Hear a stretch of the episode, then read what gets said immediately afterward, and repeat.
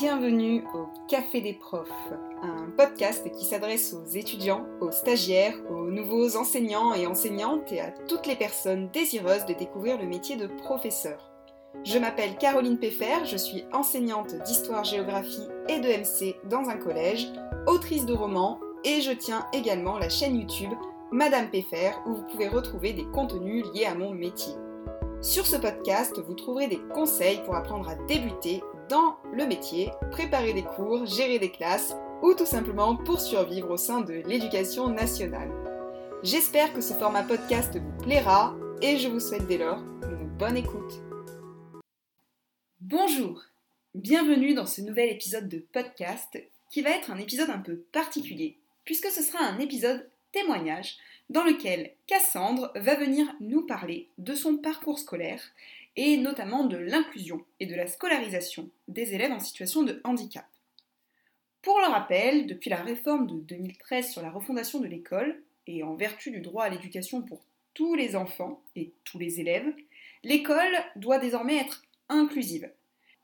Je vous renvoie notamment à l'épisode consacré à ce sujet, mais je rappelle que désormais, ce n'est plus à l'élève de s'adapter à l'école, mais bien à l'école de s'adapter à tous les élèves. Pour cela, on met en place des euh, plans d'accompagnement personnalisés, en lien notamment avec des structures telles que la MDPH, c'est-à-dire la Maison départementale des personnes en situation de handicap, même si il existe toujours euh, des structures d'accueil, telles que par exemple les IME, Instituts médico-éducatifs. On euh, souhaite aujourd'hui, et c'est ce que l'éducation nationale cherche à mettre en place, à favoriser la scolarisation de tous les élèves en milieu ordinaire, tant que cela est possible. Pour ça, on s'appuie notamment sur des dispositifs, alors qui existaient déjà avant, notamment euh, les CLIS, mais qu'on appelle aujourd'hui les classes ULIS, donc unités localisées d'inclusion scolaire, où les élèves vont pouvoir être euh, à la fois dans une petite structure avec un petit groupe d'élèves et un enseignant référent, et à d'autres moments avoir un emploi du temps aménagé, où ils vont être inclus dans des classes suivant euh, leurs possibilités de niveau scolaire avec des élèves de leur âge, parce qu'il ne faut, bien se souvenir quand même que euh, ben, à partir du moment où on arrive au collège, au lycée, c'est bien aussi d'être avec des élèves qui sont de son âge, parce que ben, pour grandir, il faut aussi être avec des personnes qui ont le même âge que nous, et pour s'épanouir, et pour apprendre ben, à vivre avec tout le monde, et surtout pour que les autres également côtoient la différence et se rendent compte eh bien, euh, qu'on peut inclure le handicap au quotidien et qu'on peut euh, côtoyer des élèves en situation de handicap. Et qu'à partir du moment où on met en place des adaptations, tout le monde a le droit à l'éducation. Donc ces élèves, souvent, ils sont accompagnés euh, d'aides, donc on appelait avant des AVS, c'est-à-dire des auxiliaires de vie scolaire, qu'on appelle désormais des AESH, donc des accompagnants d'élèves en situation de handicap, qui peuvent les aider, par exemple à prendre des cours, à suivre, à répondre aux questions, à comprendre les documents, et ces personnes sont très très très importantes au quotidien. Moi, j'en ai euh, beaucoup. Euh, j'ai euh, démarré le métier avec la présence des AVS, donc du coup des AESH, et c'est quelque chose qui se démocratise de plus en plus, mais qui pour autant, ils ne sont pas encore assez nombreux. Et on a vraiment besoin de personnes qui viennent, qui aident les enseignants, qui aident les élèves au quotidien. Et de personnes qui, là je vais avoir un côté un peu plus politique, mais mériteraient également une meilleure rémunération parce qu'on a véritablement, véritablement besoin d'eux. Alors, pour revenir à ce témoignage, vous allez donc écouter Cassandre. Donc Cassandre, c'est une jeune femme de 26 ans qui est née avec un handicap et qui nous raconte ici son parcours scolaire, de sa naissance à l'âge adulte. Alors, elle a dû faire face aux difficultés du système, mais elle a quand même réussi à obtenir son bac et à suivre une formation par la suite. C'est une jeune fille qui est courageuse, une jeune femme pardon, qui est courageuse, qui montre ici les difficultés qu'elle a rencontrées dans son parcours scolaire, donc ça elle ne les cache pas, l'absence parfois d'AESH, l'inclusion qui peut être difficile face à des élèves qui ne connaissent pas et ne comprennent pas le handicap, mais aussi et surtout euh, ses réussites, ses victoires, et je trouve qu'elle nous montre un parcours très positif. Même si c'est pas toujours facile, même si l'insertion dans la vie professionnelle par la suite peut être compliquée, euh, je trouve que c'est une jeune femme qui est très courageuse, qui déjà a eu le courage de prendre la parole pour pouvoir s'exprimer sur le sujet. Et je pense que son témoignage pourra apporter beaucoup à des enseignants, de futurs enseignants, et aussi à des élèves. Donc je vous laisse à partir de maintenant avec le témoignage de Cassandre. Bonjour à tous, je m'appelle Cassandre Petit, j'ai 26 ans et je voulais raconter euh, mon parcours scolaire en tant que personne en situation de handicap.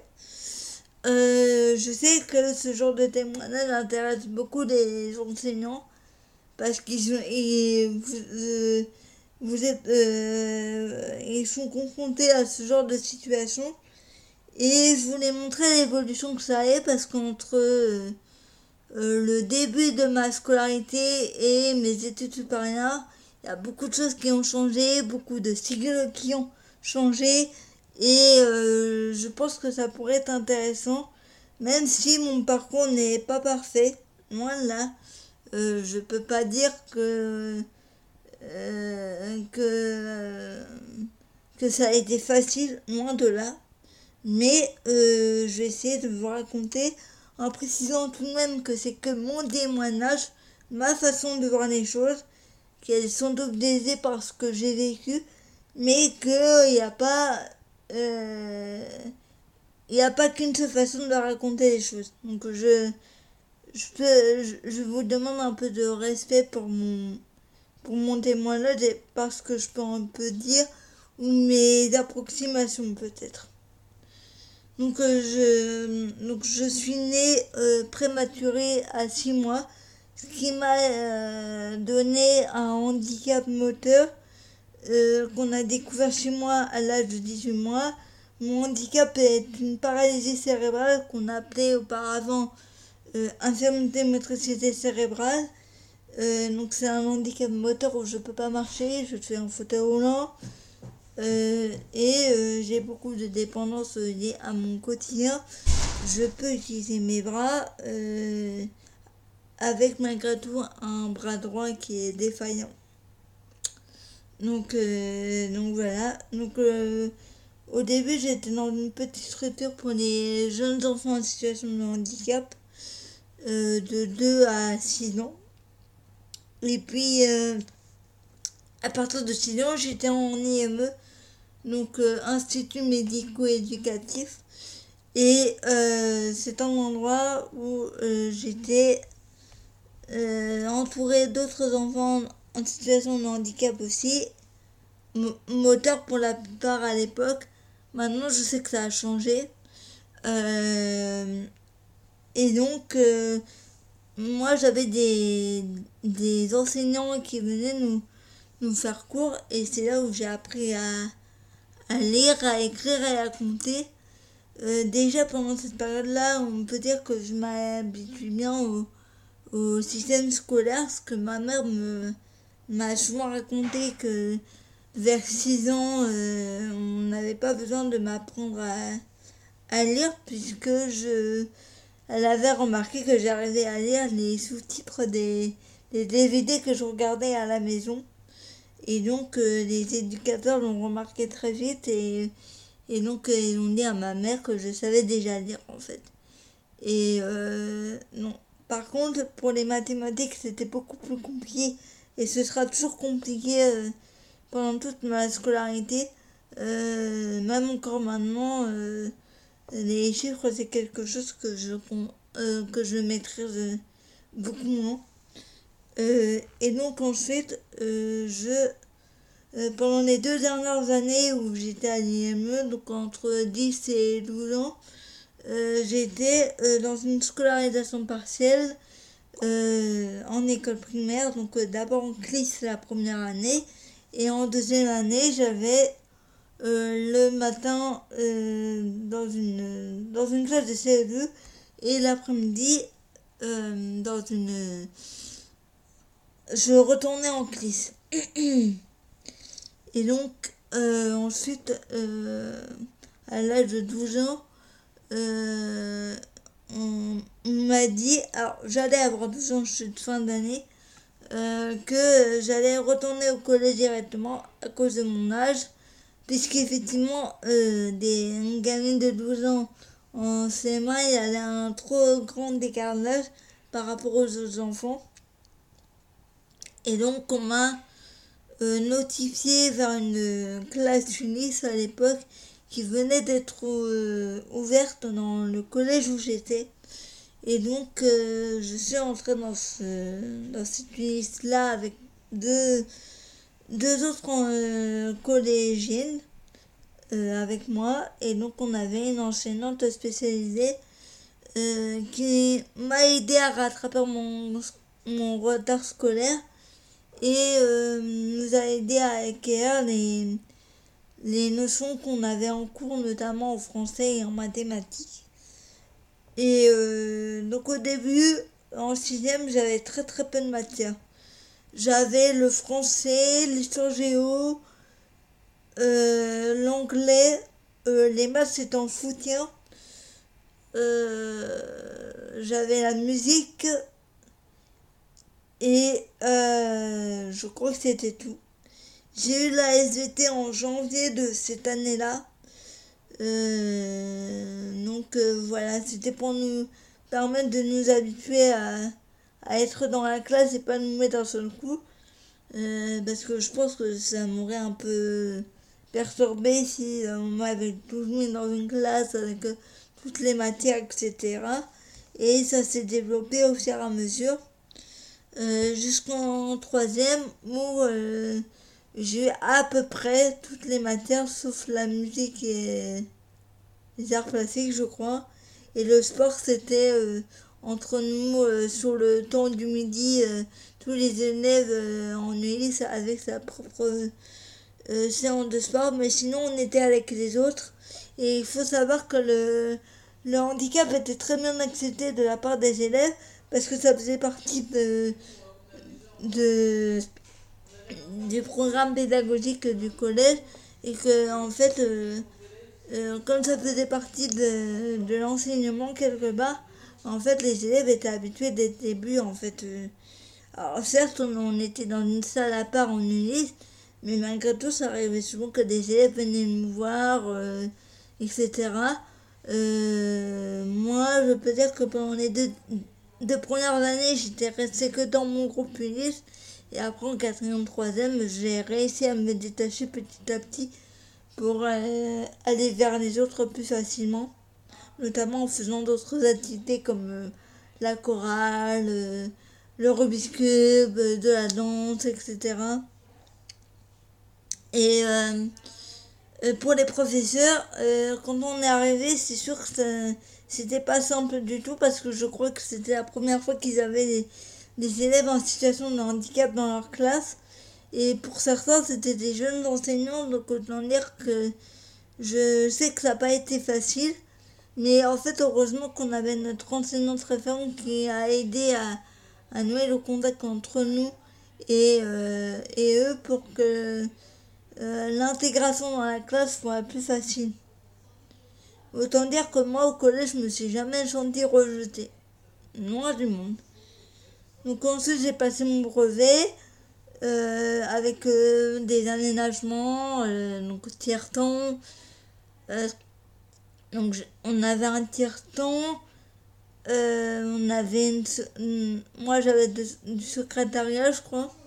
Et j'avais mon ordinateur que, que j'utilisais également pendant les cours. et puis, je suis arrivée au lycée général euh, alors là, c'était euh, tout ambiance parce que j'arrivais dans un petit collège de 200-300 élèves pour arriver dans un lycée de 1500 élèves. Avec en plus la, le fait de s'adapter à une, un changement au niveau de, de l'aide du mail. Parce qu'au collège, j'avais des AVSCO. Et là, je, je, je découvrais l'AVS individuel que j'aurai pendant trois ans, pendant tout le long du lycée. Euh, alors oui, c'était difficile d'avoir une AVS parce que comme chaque année et encore maintenant, euh, c'était compliqué d'avoir les AVS pile au moment de la rentrée. Euh, ça arrivait même souvent que pendant une semaine, je rate l'école parce que il y avait soit un problème d'AVS ou de transport. Mais moi, ce que j'ai remarqué de mon expérience, c'est que une fois que tout est réglé, généralement, il n'y a plus de problème. donc, je suis rentrée dans ce lycée-là, un peu paumée, un peu perdue, étant une très bonne élève au départ. Bah, mes notes ont chuté parce que forcément, entre le collège et le lycée, euh, l'enseignement, euh, la façon d'enseigner n'est pas la même. Et donc du coup j'ai beaucoup de mal à m'adapter euh, à l'enseignement de façon générale. Et puis il y avait le fait que les élèves dans la classe où j'étais n'étaient pas habitués du tout au handicap. et donc du coup ce qui fait que pendant les premières semaines ils m'ont ignoré très clairement ça a fini par s'arranger parce que le médecin scolaire a proposé que, que je me présente en fait devant la classe pendant un cours d'anglais euh, où j'ai pu expliquer mon handicap, etc. Pourquoi j'avais besoin d'aide, etc. Et j'avoue que ça a aidé un tout petit peu. Euh, alors, même si je pense qu'avec le recul, c'est rien que j'avais avec les autres à ce moment-là. C'était surtout des liens pour pas que je me retrouve seule. Euh, euh, en classe surtout. Euh, d'ailleurs, c'était pas. J'ai pas eu ces, ces liens-là par la suite. Par contre, j'ai une, une amie d'une autre classe de seconde qui m'a tenu la main pendant ce moment-là et heureusement qu'elle était là parce que, comme je disais, l'adaptation au lycée était trop compliquée. En plus, avec les, questions existentielles qu'on peut avoir à l'adolescence. Euh, donc voilà, je peux pas dire que mon année de seconde était une année était une très bonne année pour moi. Et euh, bon, après, malgré tout, j'ai réussi quand même à, passer en première. Donc à l'époque, on avait encore des sections L, E, S, C et S. Et des sections euh, techno et technologie. moi, j'avais choisi une section littéraire à l'époque. Alors ça peut sembler étrange, mais c'était un choix et en même temps, ça ne l'était pas. Alors c'était un choix parce que j'aimais bien le français, les langues, l'histoire géo, c'était des langues que j'adore, euh, des, matières que j'adorais. Et puis, euh, c'était pas choix parce que euh, déjà dans les matières scientifiques, j'étais pas bonne du tout.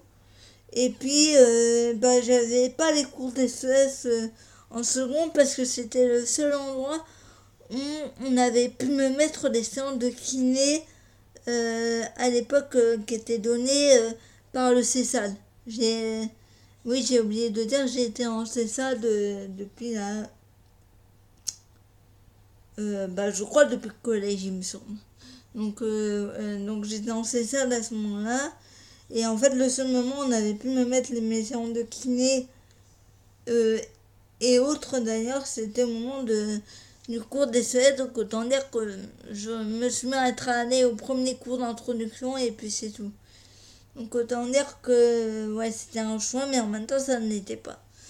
Euh, donc euh, après, je me suis adaptée comme ça. Euh, sur le coup, je ne m'étais pas rendu compte.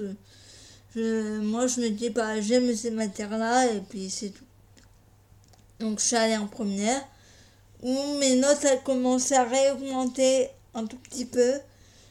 bon, j'étais toujours une élève moyenne, hein. même en terminale, je peux pas dire que je faisais partie des gens qui étaient en haut du panier, hein. loin de là.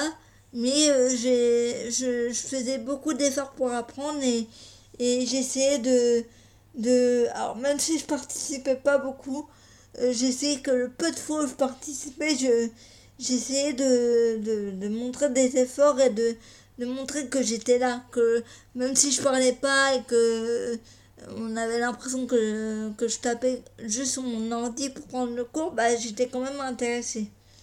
Donc euh, j'ai fait une section littéraire euh, option euh, italien. Et euh, l'italien, je l'ai pris comme spécialité ensuite en, en terminale pour mon bac. Et j'ai passé mon bac en 2015. et je, je l'ai eu. Je l'ai eu à 11,45 de moyenne, ce que je trouve pas mal euh, vu mon niveau. Euh, par contre, c'est vrai que la, préparation des épreuves euh, au niveau des aménagements, pour certaines épreuves, c'était compliqué. Parce que autant quand ça se faisait au lycée, bon ok, il y avait la préparation par rapport au dossier MDPH, tout ça, euh, ça allait encore. mais quand les épreuves se déroulaient à l'extérieur, ça a été un peu plus compliqué. Je vois par exemple pour mon épreuve d'italien qui se faisait à l'extérieur dans un autre lycée, il a fallu faire des démarches au niveau du rectorat pour que ma demande que l'épreuve se fasse dans mon lycée euh, euh, juste pour moi a mis beaucoup de temps à venir. Et aussi euh, le fait que l'autorité m'avait ça à être là pendant tout le long de, de l'examen aussi, ça a été compliqué, même si j'avais une, notification d'AVS à plein temps, ça c'était compliqué aussi. Donc Bon, après, ça s'est fait.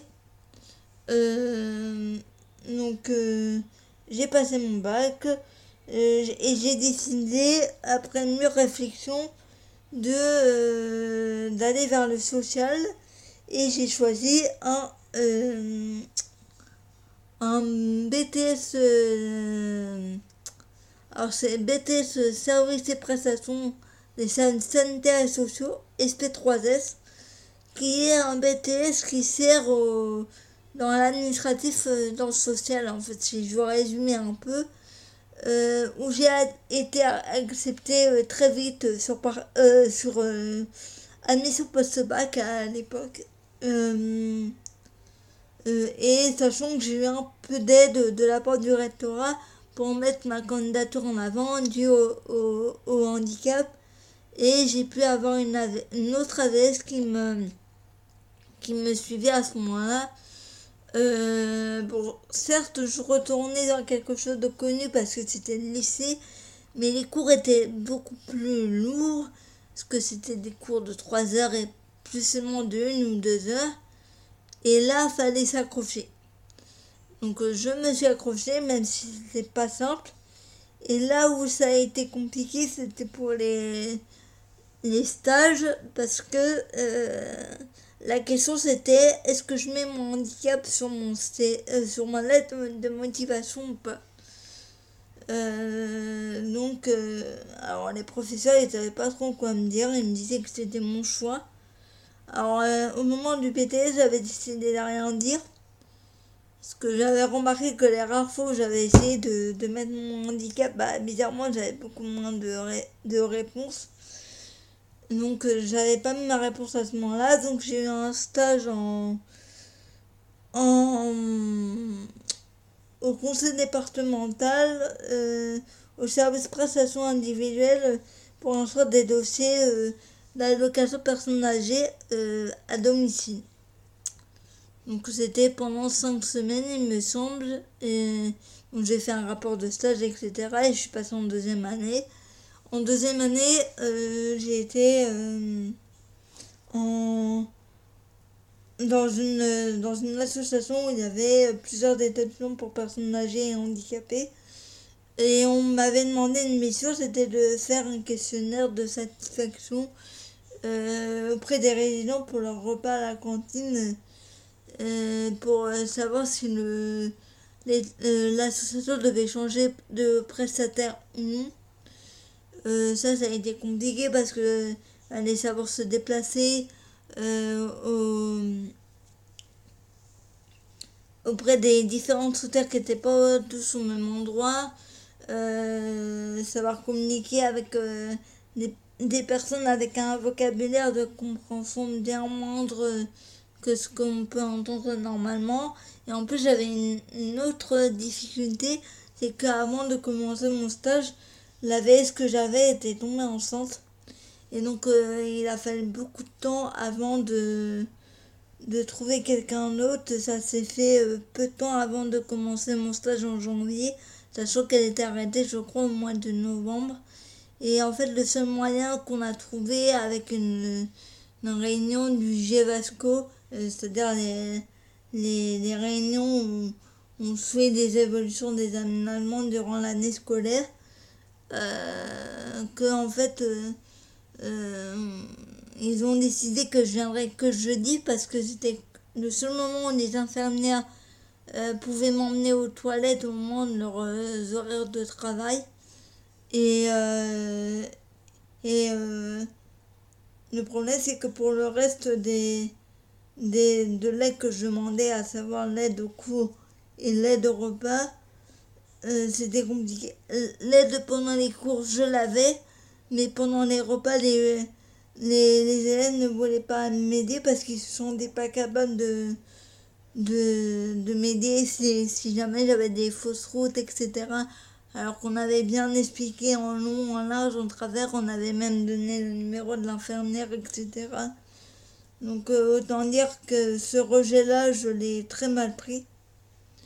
Euh, ça me reste encore en, travers de la gorge, même encore maintenant, alors que ça commence à, à dater. Après, je sais très bien que c'est difficile pour un jeune de se positionner, mais, euh, mais bon, voilà, c'est ça qui m'a pas aidé non plus à, avoir une, une, scolarité assez faite cette année-là, puisque bah, les élèves ne voulait pas m'aider. Hein. Bon, après, je pense qu'il y avait un mode de maturité de leur part, très clairement.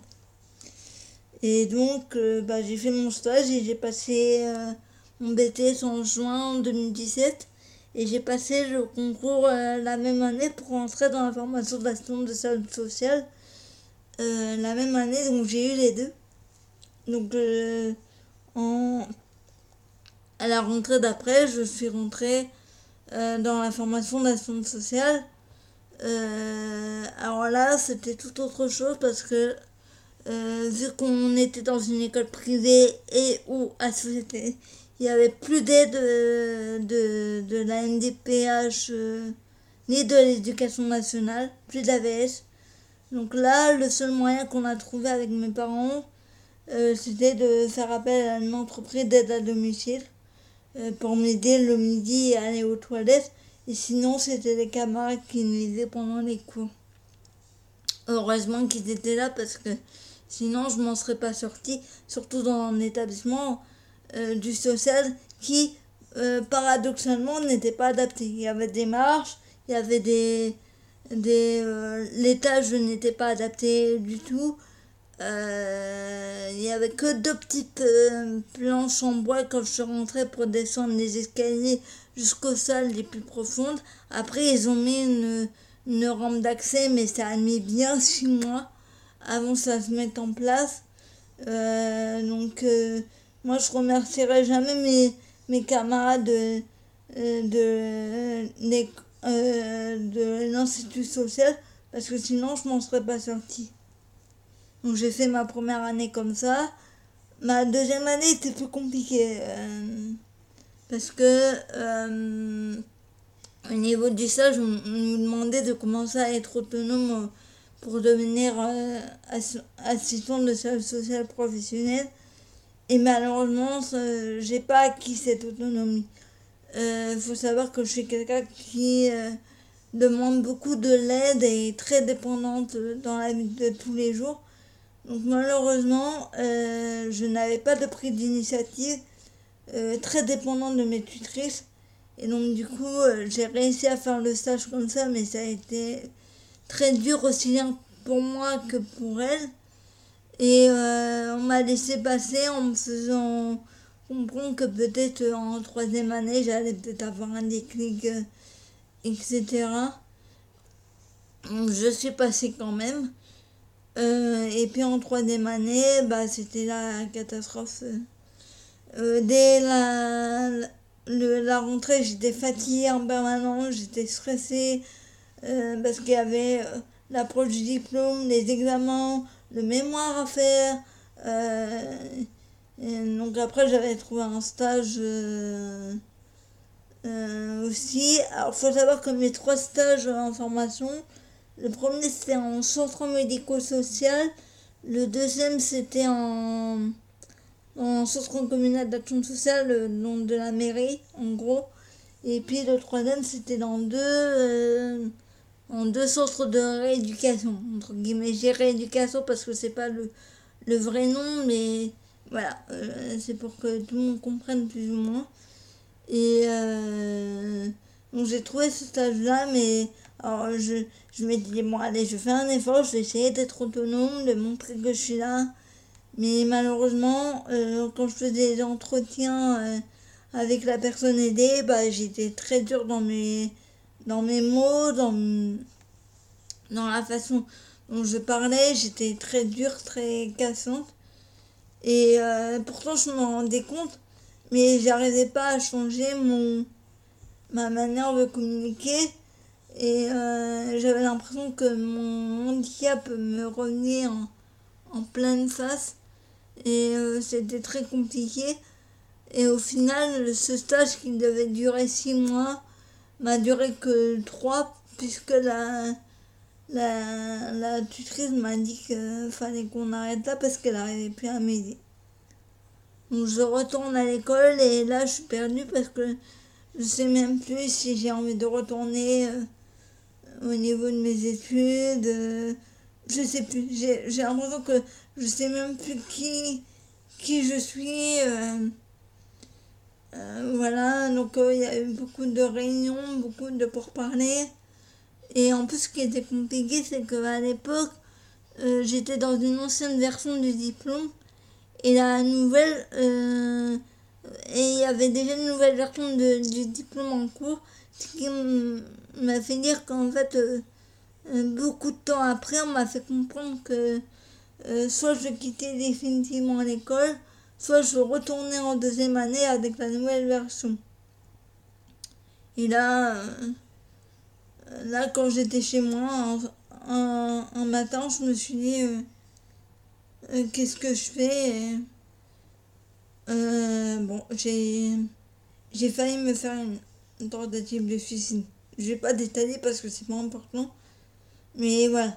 Euh, et, euh, et en fait, au moment où j'ai failli faire cette tentative, je me suis dit, mais en fait, il faut que je parte pour me sauver. Euh, je sais pas où je vais, mais il vaut mieux que je parte avant que l'école devienne mon tombeau. Et, et donc, voilà, donc j'ai décidé de quitter la formation d'effectivement en février 2020 et donc euh, le Covid est arrivé peu de temps après. Et euh, ensuite, euh, bah là, depuis trois ans, je suis dans un embranglio de démarches administratives de, avec Cap Emploi qui est l'équivalent de Pôle emploi pour les personnes en situation de handicap. De. Voilà. De démarches administratives qui sont très très longues pour les personnes en situation de handicap. Euh, donc euh, voilà. Et actuellement, je suis en attente pour entrer dans un ESAT, euh, établissement d'aide par le travail, qui est un établissement où les, où les personnes sont dans un milieu protégé et où on est dans un entouré de professionnels pour travailler dans un cadre qui est beaucoup plus bien, bienveillant que dans le milieu euh, ordinaire euh, dans le milieu professionnel parce que je me suis rendu compte que je ne pouvais pas retourner dans le monde professionnel euh, vu le traumatisme que j'ai vécu. je, quand je repense à cette période maintenant, c'est très compliqué, même encore maintenant.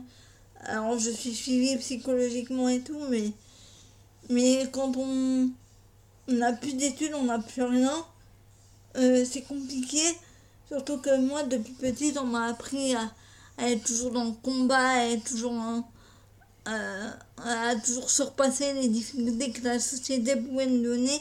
Et en fait, j'ai compris qu'en fait, euh, on ne pouvait pas se battre euh, en permanence avec les retards que la société peut nous donner.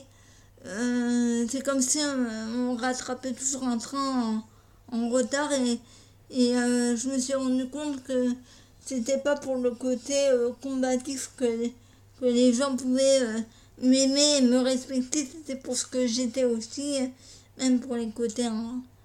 euh, les moments où je me sens moins bien. donc voilà, donc je, je, vais un peu trop, je m'exprime peut-être un peu trop personnellement, mais c'est important d'expliquer aussi que certes, il y a eu beaucoup de choses qui se sont améliorées dans la scolarité, mais qu'il y a encore beaucoup de choses à améliorer et je pense que s'il y a des gens qui peuvent écouter euh, ce podcast, c'est de dire que oui, il y a des choses, mais attention à se respecter et pas faire des choses pour montrer qu'on est plus fort que euh, dans toute la société, qu'on mérite les bravos, les, les bons courages, etc.